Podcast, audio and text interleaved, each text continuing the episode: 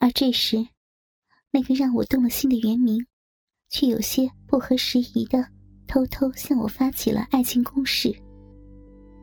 我花了整整两个晚上的时间说服自己，对他的示爱采取不表态、不拒绝的策略。我清楚的认识到，因为我将要采取的行动，接受袁明的爱，就等于为他在医院的发展留下祸根。我曾经很想鼓足勇气对他说：“别在我的身上浪费时间了，我是个……”肮脏的女人，可我实在舍不得抛下这样一段让我心动的爱。我只能寄希望于他对我多一点执着。等我挣到足够的金钱之后，就和他同时离开这家医院，哪怕我来养活他。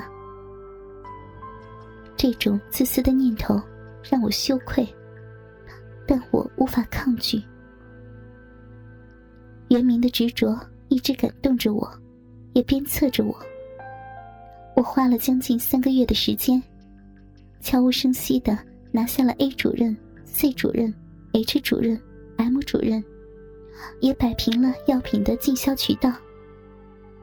那三个月，我每日周旋在这些在床上依然精力旺盛的中年男人之间，而这些男人。似乎也深知彼此的底细，心照不宣。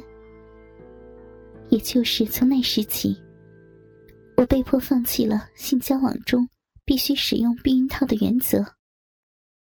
C 和 M 是彻头彻尾的肉搏爱好者，H 心血来潮时会霸王硬上弓。做完之后，忽然想起自己忘了穿雨衣，除了偶尔能用撒娇的手段。说服他们戴上避孕套。我没有多少决定权。毕竟我是唯一的弱者。我也知道，失去那层乳胶的保护，我将冒很大的风险。但我没有应对的能力。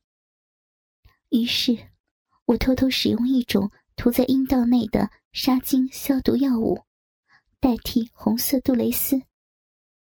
然而。经常使用这类外用药，是否会给日后的生育带来严重的后果？我只能想想，却无法选择。至于那家二级医院，我的贴身战术已经运用的很纯熟了，很快就拉近了各路关系，再把手里的两个出国名额给了内外科的大主任，后面的事情。也就好办的多了。内科主任多半是女人，陪同购购物，给孩子买礼物，是最有效的公关手段。外医科的外主任是科班出身的学院派，很有些清高。我有意对他保持一定的距离。外二科的薛主任，第一次见到我，就表露出贪心的神情。我带他去了自己在酒店开的房。薛主任虽然看似瘦削，体力却不错，不亚于 C。整整折腾了一个下午，废掉了四个杜蕾斯。但他似乎只会古老的中国趴，而我早就打听出，他是个惧内的男人，便有意时不时的问候赞美一下他的夫人。这一招还挺管用的。薛主任沾了点心就知足了，省去了很多的麻烦。至于下面的大夫们，反而比较好打交道，没有三甲医院骨子里的那种傲气。只要动用公司正常的公关和学术计划，就可以搞定了。而这才是公司运作的正常模式。而那位关键的郎主任，似乎觉察到了袁明对我的感情不一般，刻意疏远了我。不仅再也没有为我设置过任何的难题，而且在其后的新药招标采购中，给我们公司帮了大忙。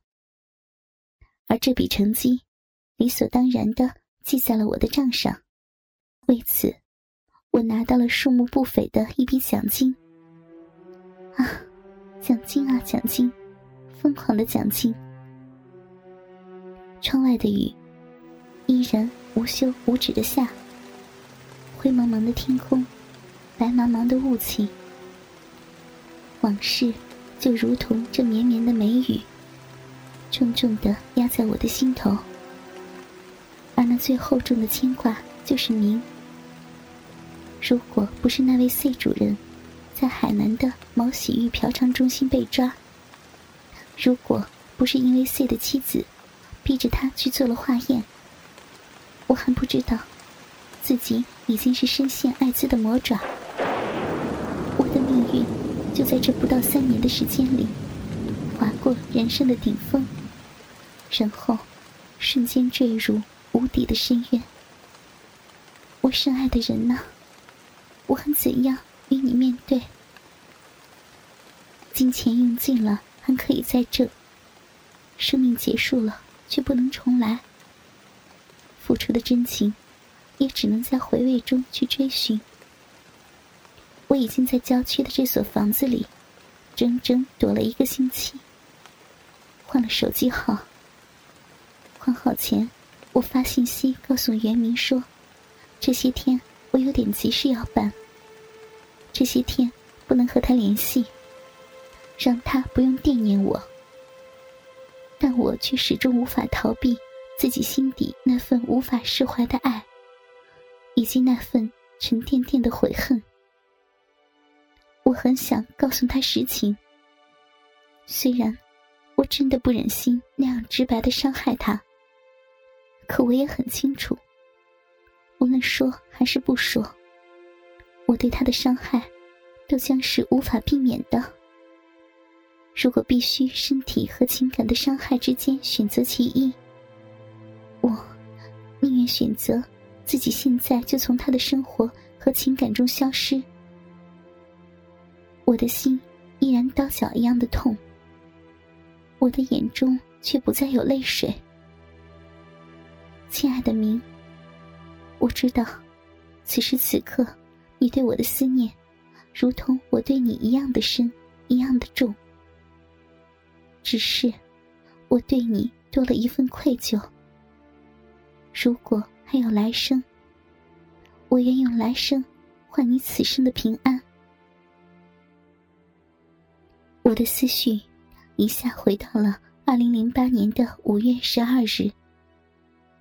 那天，发生了震惊世界的。汶川大地震。晚上，我们俩紧张的坐在电视机前，收看震区受灾的惨烈状况。我们无言的握紧双手，泪水在我脸颊上悄然流过。袁明搂过我，轻轻拍着我的肩头。九点时，他的手机忽然响起，我的心咯噔一下。我猜到了，那可能是要急召他去赈灾医疗队。果然，我的猜测被证实了。他成为了第一批医疗队成员，而且是医疗队里仅有的两名内科医生之一。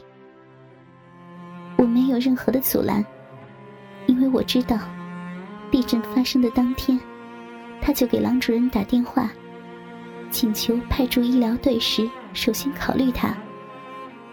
据他回来告诉我，郎主任当时毫不犹豫就答应他了，并对他说：“作为 S 市的一家著名医院，这两天肯定会成立医疗队。如果医院需要内科医生，你就第一批去吧。这也是人生一次重要的考验。有什么困难，只管跟组织说，回去做好出发的准备。”二十四小时开机，随时听候医院的召唤。灾区的人，这会儿最需要的肯定是医疗救助，尤其是骨科和神经外科医生。但我必须去，我相信自己能为那些需要帮助的人做很多事的。袁明轻声说道，语气沉稳而坚毅，透着一点点的忧郁，却没有悲伤。我紧紧的靠在他的身旁，泪水无声的流了下来，既有担心，也有感动，更多的是牵挂和难舍。